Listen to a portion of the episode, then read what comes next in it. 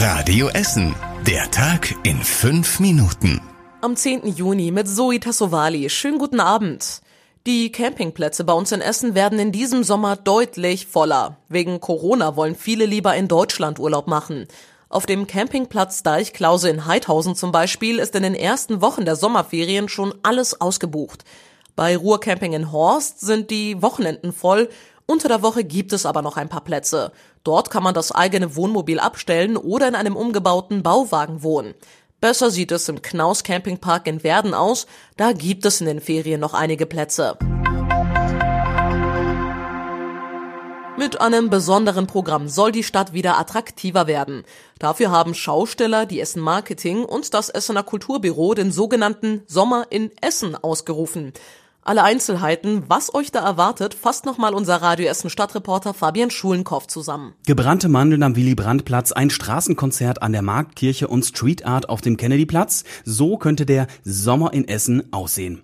Während des Corona-Lockdowns waren bis zu 70 Prozent weniger Menschen in der Innenstadt als sonst. Die sollen mit den Angeboten wieder in die Stadt gelockt werden. Aktionen finden dafür auch in Stehle und Altenessen statt.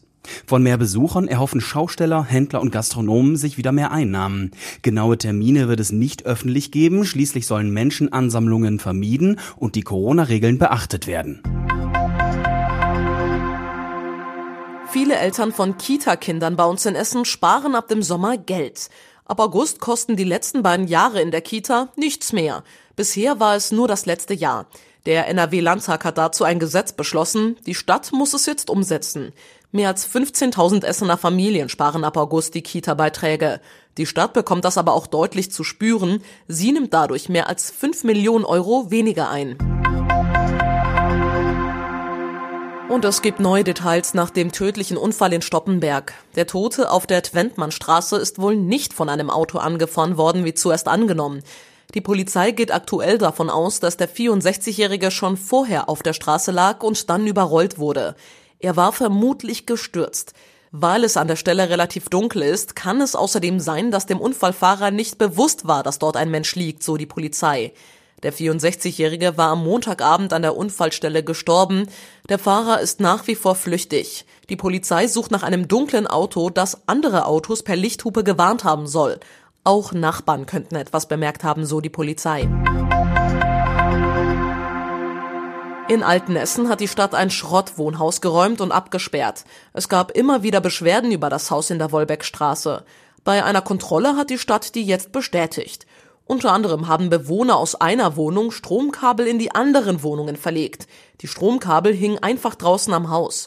Außerdem sind die Wände feucht und eine Decke ist deshalb auch schon runtergekommen. In dem Haus waren teilweise auch Menschen, die dort gar nicht gemeldet sind.